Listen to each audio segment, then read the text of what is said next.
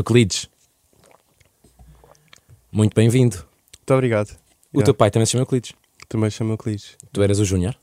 Sim, eu ainda sou júnior lá em casa e para a família.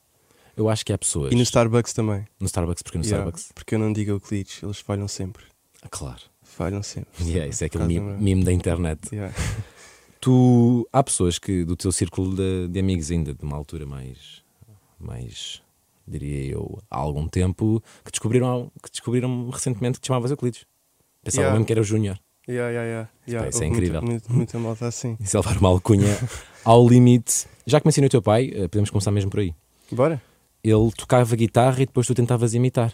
Não é? Yeah, yeah, yeah. Eu sempre fui um miúdo muito envergonhado. Sempre tive a guitarra em casa. Ah, pá, eu e o meu pai tínhamos alguns momentos em que tocávamos juntos, mas assim ao início acho que não foi muito aquela cena de estarmos os dois, ele tentar me ensinar coisas. Foi mesmo. Lembro-me de vê-lo tocar na igreja e tentar decorar um ou dois acordes, esperar que chegasse sábado. Não estava. Acho que ele não estava em casa, os meus pais não estavam. E eu ia assim para o escritório e ficava lá a tentar apanhar as malhas. Querias sempre ser o segundo, não é? Primeiro era o teu irmão, depois tu querias ser o segundo para ter mais tempo. Não é? E ai, acaso. ai, ai.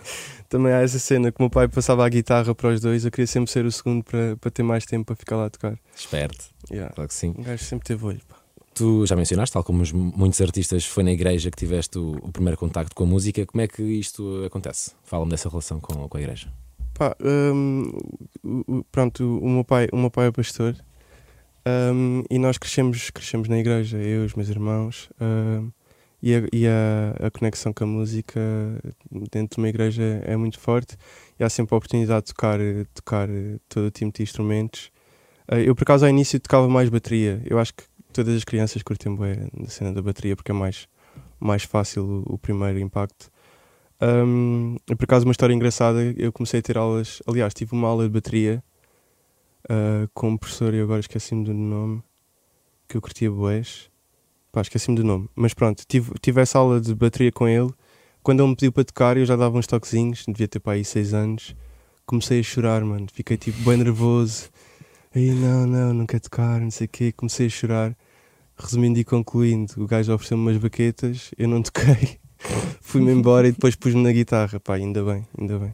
Depois tu tens um traço de timidez, não é? Já Yeah. tinhas mencionado em off que Yeah, aqueles yeah, yeah. discursos com a televisão a apontar. Acho que nem é preciso mencionar. É tipo aquela cena, pá, este gajo.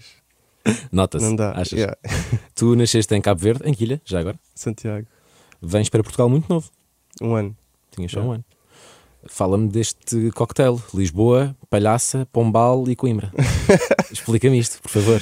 Bem aleatório. Pá, é a cena. Eu acho que te- te- tem muito a ver com a cena de igreja. Os meus pais trocavam, trocaram muito assim de cidade.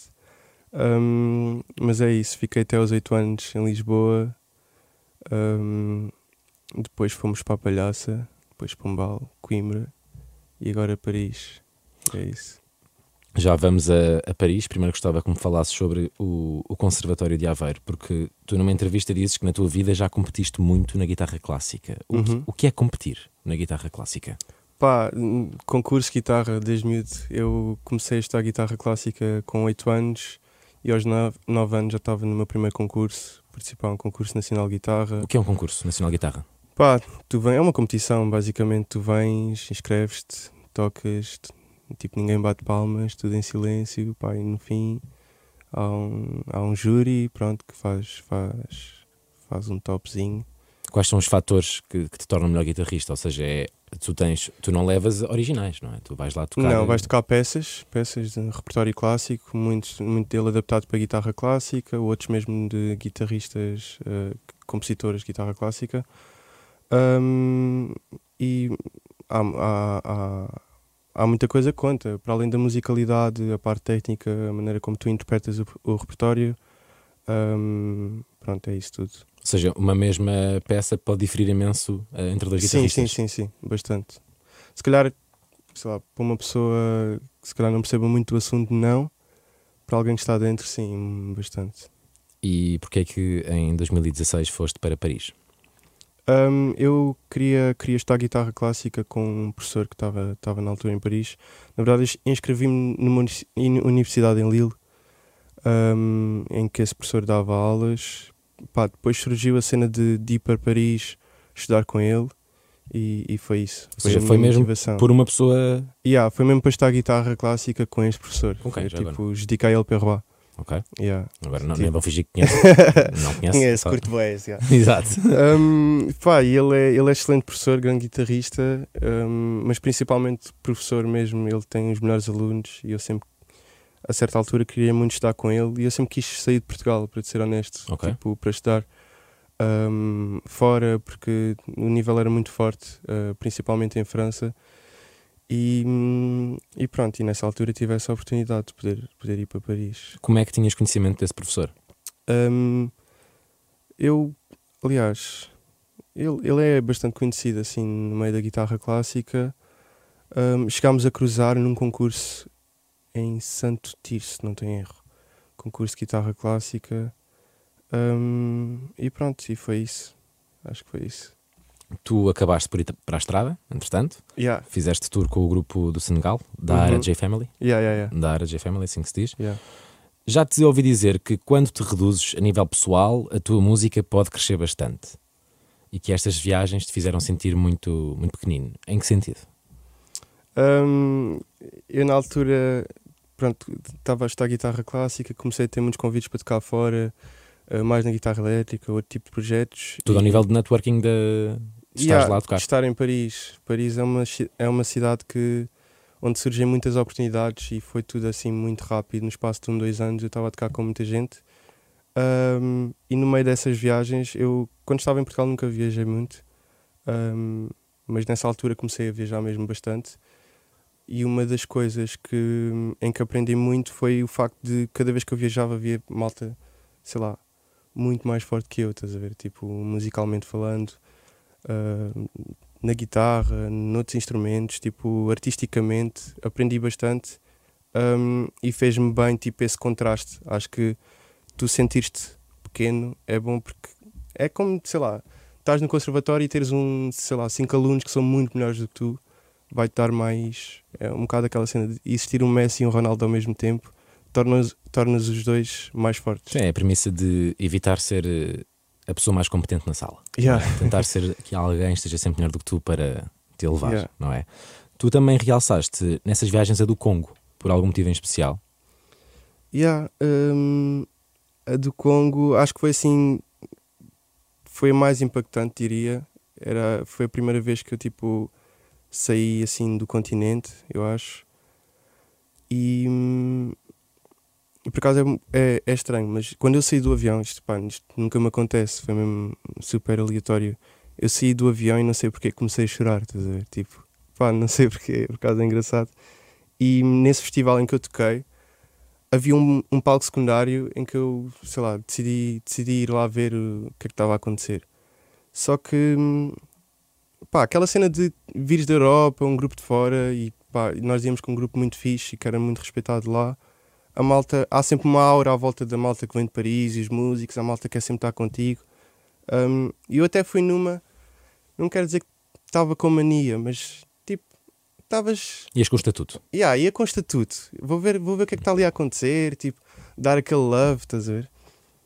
Pá, depois chego lá, vejo malta, instrumentos todos rascos, malta sem postura, malta a pegar na guitarra tudo torto, estás a ver? Tipo, e eu, Phonics, bora lá ver. Pode ser que saia daquela uma cena de jeito. Mano, quando eles começam a tocar, foi tipo, grande impacto, estás a ver? Senti-me mesmo pequeno, fogo. Foi mesmo acho que foi uma lição que eu guardo até hoje. estás a ver? De, de facto, nós às vezes temos mesmo muita mania com base em nada, estás a ver? É, é a ignorância, porque não conhecemos. Excelente.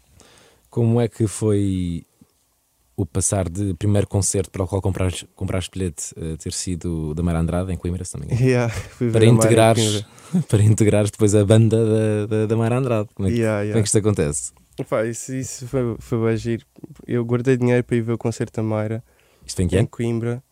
Pff, Não sei, eu devia ter uns 13, 14 anos. Ok.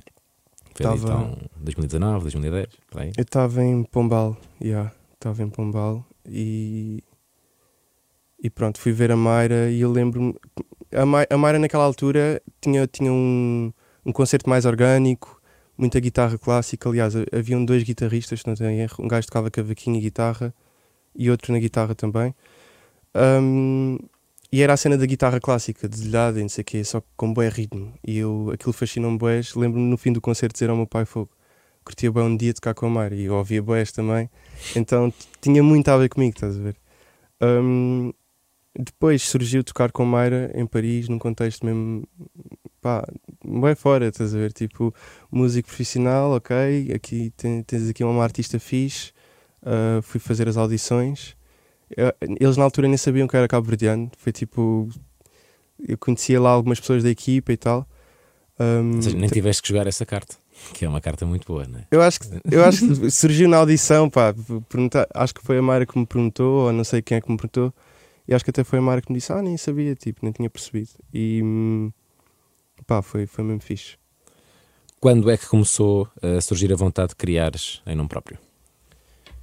Ah, eu sempre criei, na verdade, sempre criei música, hum, só que eu pá, sempre fui muito mais forte na guitarra, para ser honesto, nunca me senti tipo cantor ou o que fosse, mas eu na verdade sempre compus música instrumental. ah, aliás, eu tenho, tenho um disco que nunca saiu, só de- uma cena mesmo de guitarra, estás a ver?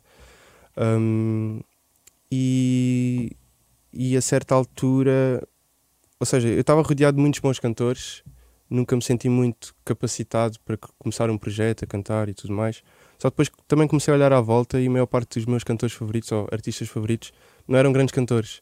Então, pá, a certa altura, sei lá, com os 16, 17 anos também, ah, muita malta da igreja às vezes dava-me força para isso. Ahm, comecei, comecei a cantar e, e foi só.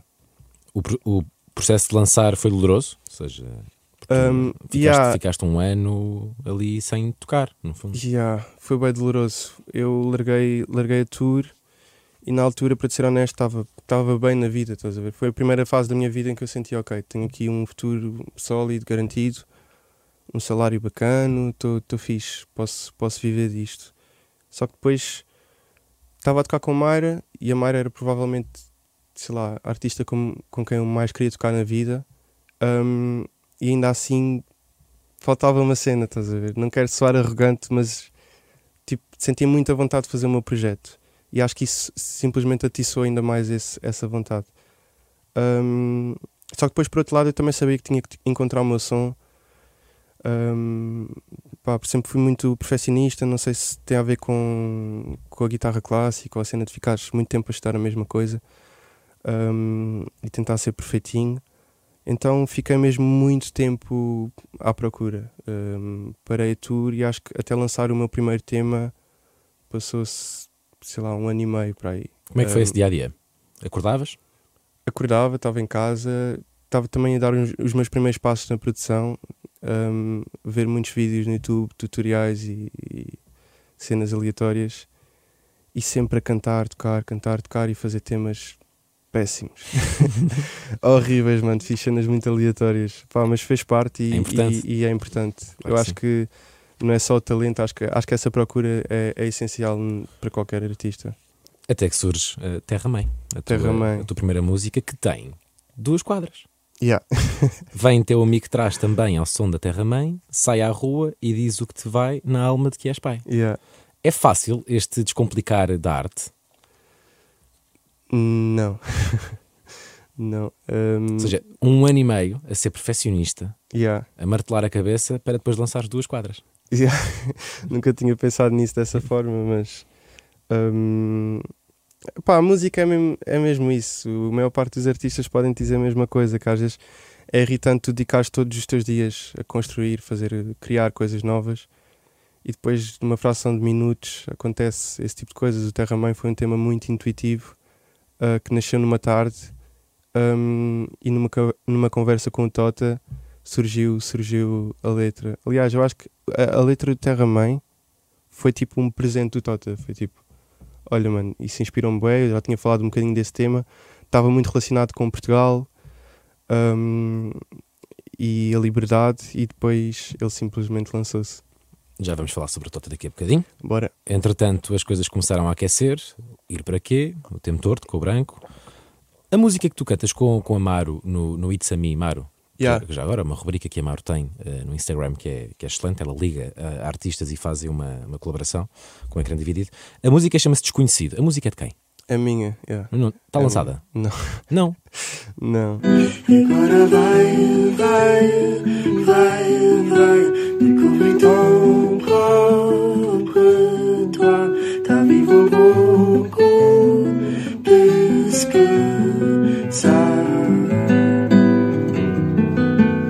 Pá, e bem vezes a Mara diz-me, "Ei, temos que lançar essa música. Porque a certa altura eu tentei lançar essa música com ela, só que ela estava tipo de um lado para o outro, foi sempre difícil a nível de logística. E acho que ainda agora há pouco tempo falámos desse tema, tipo, temos que gravar isso, mas nunca aconteceu. Portanto, está aqui um single na gaveta, uma colaboração com, com a Mar, Yeah. chamado Desconhecido. Samar desconhecido. Está disponível, na verdade, no, no It's a Me, Maro. Lá Yeah. está. Deste ali uma perninha também na, nas girassóis do Benji. Uhum. Nestes casos em que a participação é menor, ou aparenta ser menor, pelo menos, isto acontece porque um artista, neste caso o Benji, te contacta já com a ideia que tem de ser a tua voz ali, ou acontece organicamente porque partilham o mesmo estúdio, ou algo do género. Epá, depende muito da situação, mas no caso do Benji, eh, eu achei, eu achei o convite interessante. Eu, eu sou eu sou complicado em relação a feeds, para ser honesto. Ok?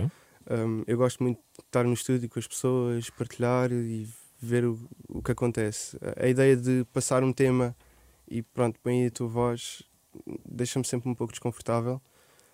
No caso do Benji, foi, foi, foi uma cena que não me tinha acontecido e que eu achei fixe. Foi de género: olha, mano, tenho este tema, a parte do fim, pá, eu sei que precisa ir dar uma cena diferente, não sei bem o quê, tipo, faz o que sentires. Ou seja, se quiseres pôr voz, põe voz, se quiseres pôr guitarra, põe guitarra. Ele não, ele não me deu um. Não me disse, olha, faz um verso ou o que fosse. Um, epá, e essa, essa ideia entusiasmou-me. Até porque entrei um bocado em, em modo ninja, não foi um feat, foi tipo. Eu gostei dessa, desse lado misterioso, tipo, as pessoas ouvem e depois não sabem quem é a voz. Eu- Pois eu é, isso é que é- yeah. está lá a tua voz, mas não é um feat. Yeah, é, yeah, é- é muito Yeah. interessante. Tu participaste no Festival da Canção 2021. Antes gostava de falar sobre a Raio Verde. Passou assim meio ao lado. Passei meio ao lado, yeah. Que, participa, que concurso é este? Ou seja, um, como é que se chama isso? New European Songbook. É Songbook, yeah. Isso foi um convite da RTP um, para fazer uma canção. Pá, eu já nem me lembro do âmbito específico da cena. O vosso tema era, eu tinha que convidar alguém. era, yeah, saúde, era saúde mental, o vosso tema. Exato, yeah. Eu tinha convidar. eu Tinha, ou seja, o tema do concurso estava relacionado com o desconfinamento, acho eu. Ok.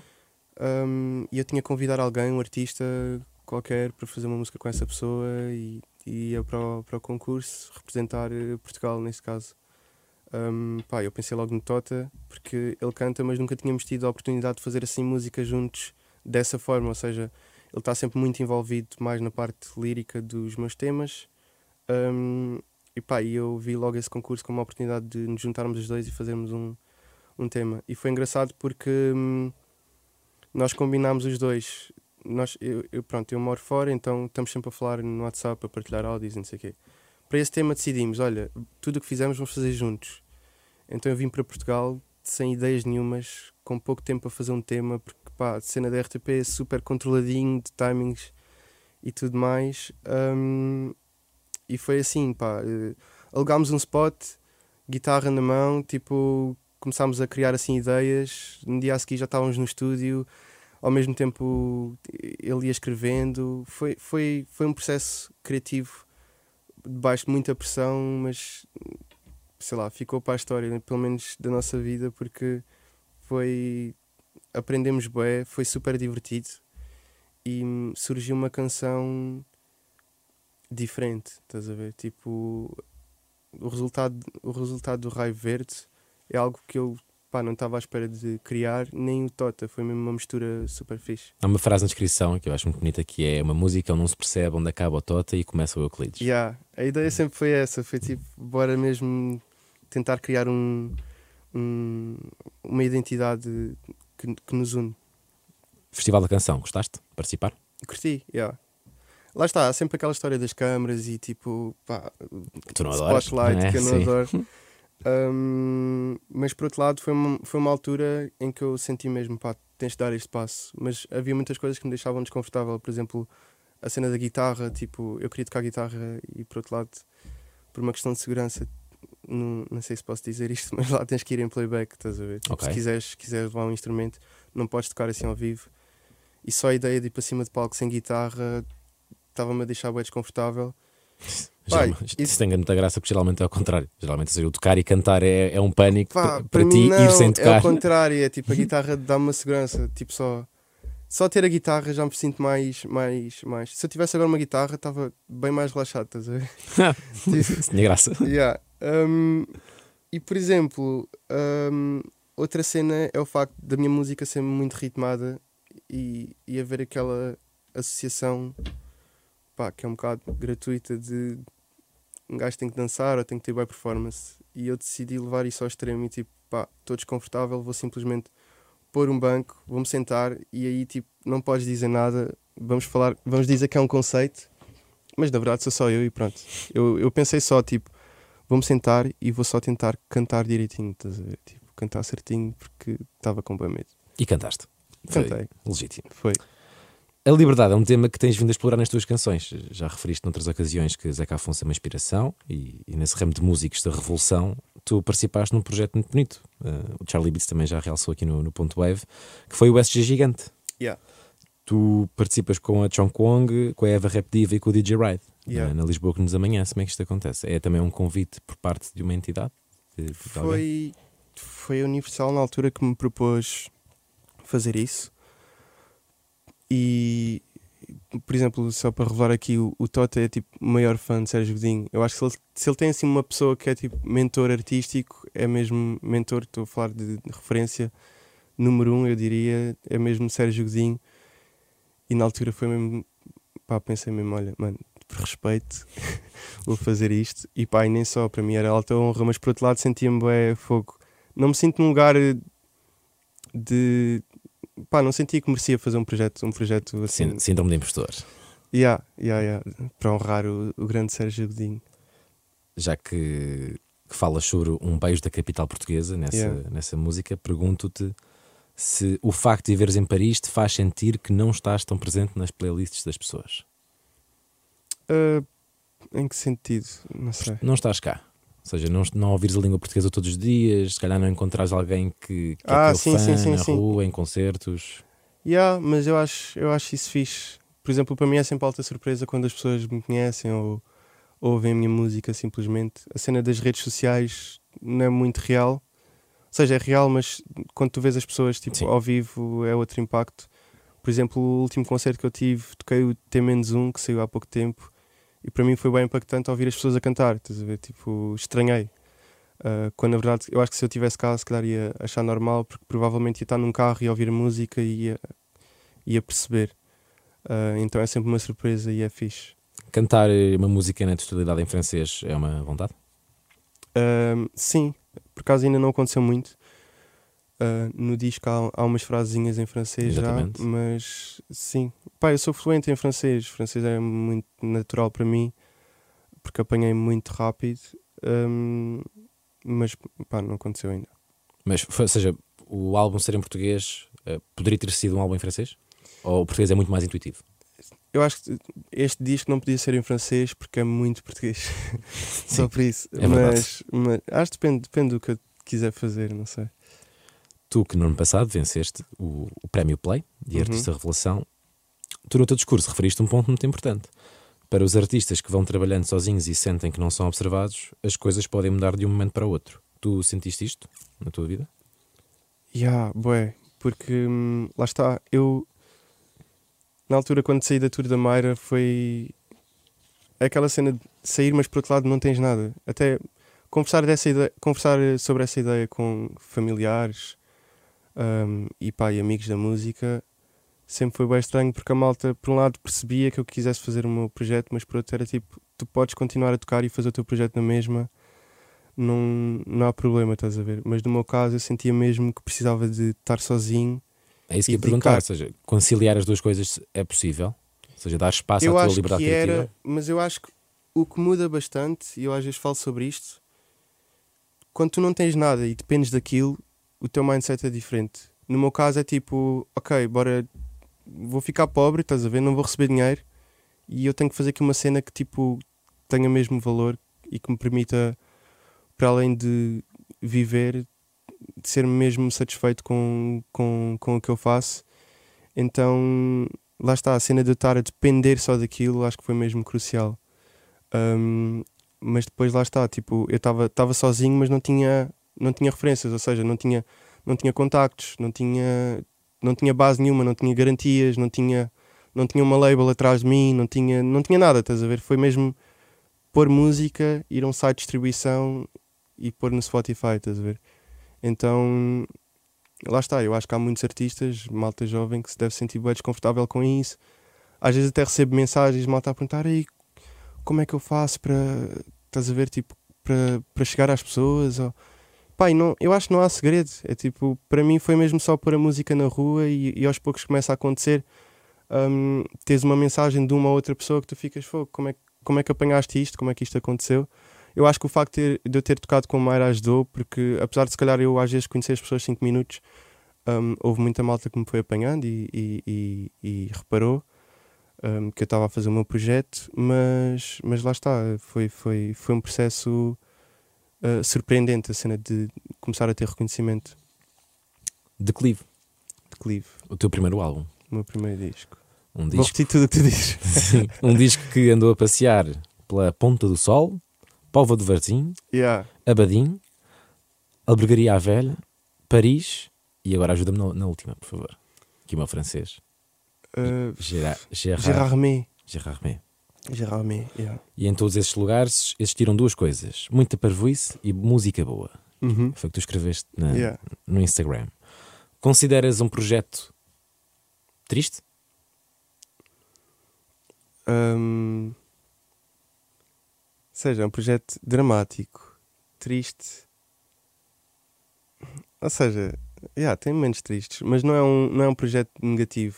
Eu acho que é um projeto que deixa, deixa bem no fim, eu acho. Na minha opinião, se calhar há pessoas que vão ficar tipo, aí mano, depressão, mano, vou-me embora. Pois é, isso. Mas, é- mas ele parte, parte desse, desse lado meio, meio baixo. ah, mas o objetivo nunca foi que ele fosse destrutivo, estás a ver? Não é de todo destrutivo, é uma cena uplifting. Já aconteceu a, a tua mãe ouvir e, e- e pensar isto foste tu a escrever e na verdade não foste. Foi, Yeah. foi o Tota. Yeah, yeah, yeah. Fala-me do Tota, agora sim. Quem é?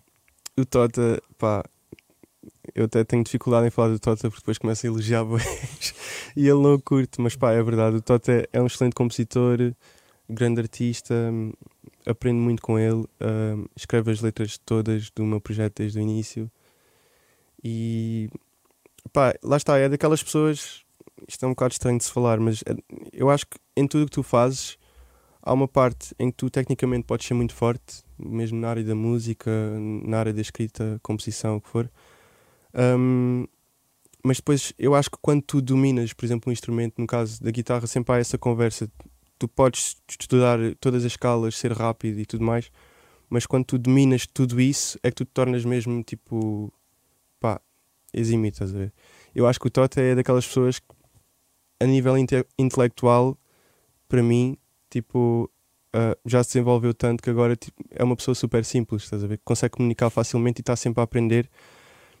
Lá está, é provavelmente a pessoa mais inteligente que eu conheço, mas ah, por outro lado também é das pessoas mais simples que eu conheço e, e que aprende muito com os outros. É, para mim é bem estranho. Ele às vezes está a falar comigo e está a absorver muito, mas ele é que é o gajo que tipo, sabe tudo. Ah, no caso das letras, acaba por ser muito positivo porque hum, ele consegue adaptar-se facilmente a muitos assuntos, alguns deles que não têm muito a ver com ele. Hum, mas lá está, é uma relação. Nós conhecemos muito bem, é uma relação que está sempre a acontecer, ou seja, nós não estamos sempre. Estamos sempre em contacto, não estamos só a trabalhar. Hum, então as letras partem sempre desse tipo de partilhas, então acaba por ser natural. E ele tem uma grande influência então neste, neste álbum, não é? Como estavas Sim, a, sim, sim. a dizer. sim. No final da Foco, o tema que Yeah. introduz o, o álbum, o que é isto? Lá atrás. Pá, isso é todo um sound design muito complexo. Que é? Uma procura intensa que é basicamente o meu irmão lavar a louça. Explica-me. Explica-me. Pá, imagina, eh, onde eu, eu tenho um, um home studio e, pá, e aquilo não é um quarto, é uma espécie de mezanine, então todo o som lá de baixo passa lá para cima, seja o meu cãozinho, ah, tipo, eu tenho um bulldog, então o gajo faz bem barulho a respirar. Sim. Isso passa bué para o Mike, eh, às vezes o meu irmão a fazer bué cenas, aquilo passa tudo. E quan- eu, por exemplo, às vezes tenho que fazer takes que são bem importantes em que eu digo tipo, não façam barulho, se faz favor. Mas depois às vezes também me cansa fazer isso. E depois há momentos desses em que acabo por ter esse tipo de sons que eu acabo por deixar às vezes porque acho fixe. No caso do foco, acho que resulta bem bem. Sei lá, pões aí um reverb e parece toda uma cena, mas pá, não sei, eu, eu acho isso giro. Eu também. Bora. Uh, vou citar agora. uh, aproveita enquanto a bolha está a inchar, compra uma tenda e põe à venda, é pegar ou largar. O inquilino vai ter que se habituar, que agora mora onde calhar. Senhorio não se apoquente, o lavrador nunca morde, a não ser que tenha fome. É com V, sim, óbvio vem. Ai meu senhor, quem vai ter para ficar? Isto é parte da letra da, da T-1. Eu acho que e- esse assunto, aliás, esse tema surgiu de uma partilha hum, juntamente com o Tota, estarmos simplesmente a falar dessa situação em Portugal. Por exemplo, no meu caso, já me passou muitas vezes pela cabeça de viver para cá. Hum, e eu acho que nessa altura começámos a, a- a falar sobre esse assunto e, e surgiu uma notícia bem sei lá, um, há um ou dois anos, já nem sei quando é que foi, mas acho que já foi há bastante tempo. Hum, que, pá, conversámos sobre esse assunto e, e, e achámos que seria pertinente fazer uma caricatura, uma espécie de caricatura, mas ao mesmo tempo alertar as pessoas para, para esse assunto. E depois, tipo, com o passar dos meses, tornou-se cada vez mais urgente, estás a ver? Tipo, É um tema quente em Portugal. yeah, e está super quente neste momento. Em Paris é pior, ou não? Hum, pá, não tem sido tão falado, eu acho. Uh, mas é possível. Uh, Isto também é Venham Mais Sete é uma música, agora assim acho que posso ser triste, num Uhum. instrumental alegre. Yeah. Como é que. Aliás, até tens comentários no YouTube a dizer que vibe incrível que esta música me dá. E depois Uhum. formos a ver a letra, é muito intensa. Yeah. é engraçado ver a malta a dançar e cantar isso. Não vivo. é? Yeah. Por acaso é uma cena engraçada, mas eu acho que muita da música alegre uh, vem de, de sítios bastante, muitos deles pobres um, e, e temas às vezes muito tristes. Eu acho que no meio da, da depressão, a tristeza, as pessoas acabam artisticamente por encontrar sempre uma maneira de, de, pá, de se divertir. E acabam por estar a dançar sobre um tema Yeah. de alguém que Yeah. está a pedir mais copos e, e claramente tem muitos demónios para enfrentar. Yeah. Nação Eu, como é que te lembraste de usar o latim? Um, a ideia para o Som Eu surgiu de uma viagem que eu, eu fui visitar Roma um, pá, e lembro-me de estar no, no, no Vaticano e toda aquela aura religiosa um, puxou-me bué para, fazer um tema. Aliás, eu tinha esse tema e puxou-me bué para, criar um, um, um universo para, esse tema. Yeah. Surgiu um pouco daí. E nome meu, não é? É, é, Nome meu, não é meu, é meu nome. Yeah. É isto. Muito bom. Fala-me da morada na faixa 5. Pesquisei no Google Maps e dá-me um café. O café de Narte. 57 Rue du Turbigo.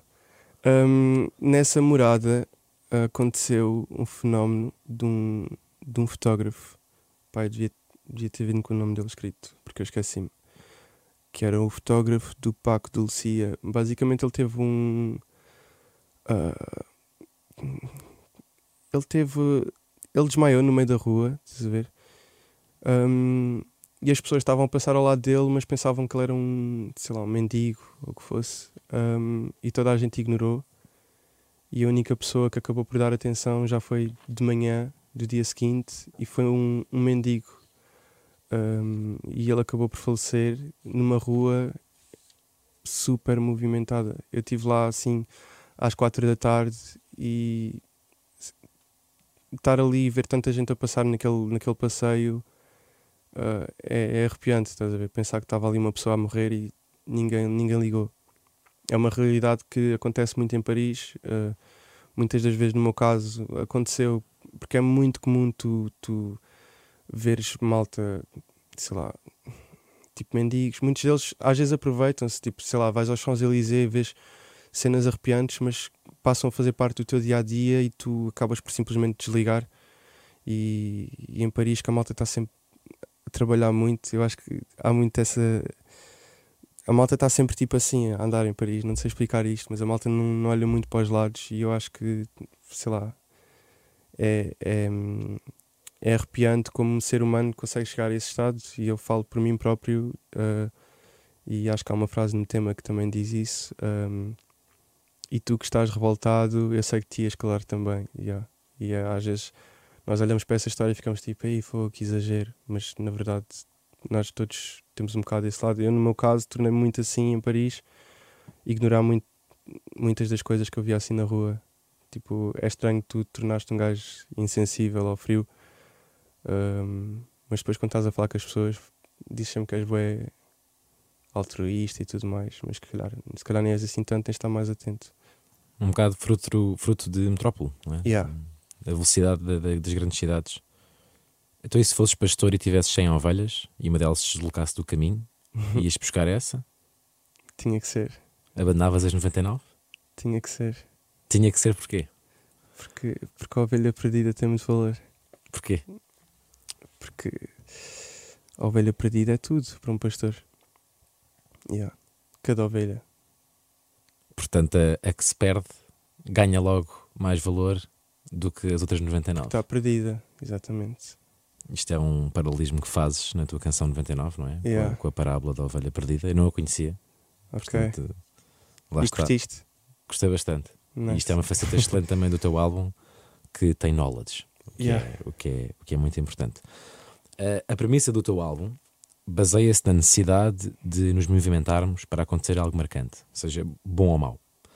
Tu preferes a incerteza de um precipício do que a monotonia da estagnação? Yeah. Yeah. Eu acho que do, do- dos altos e baixos vem, vem, vem muita aprendizagem. Isso é, isso é crucial. Não há altos sem baixos, mas ao menos enquanto há o pânico da descida e o esforço da subida, há vida. À vida, exatamente. É como descreves o teu álbum e vais apresentá-lo no dia 4 de maio, no Lux, que é a sexta-feira da semana em que sai este episódio, e no dia 2 de junho no Porto. Yeah. Yeah. Vai ser fixe. Muitos parabéns, Euclides. Obrigado. Muito obrigado por Obrigado. esta entrevista.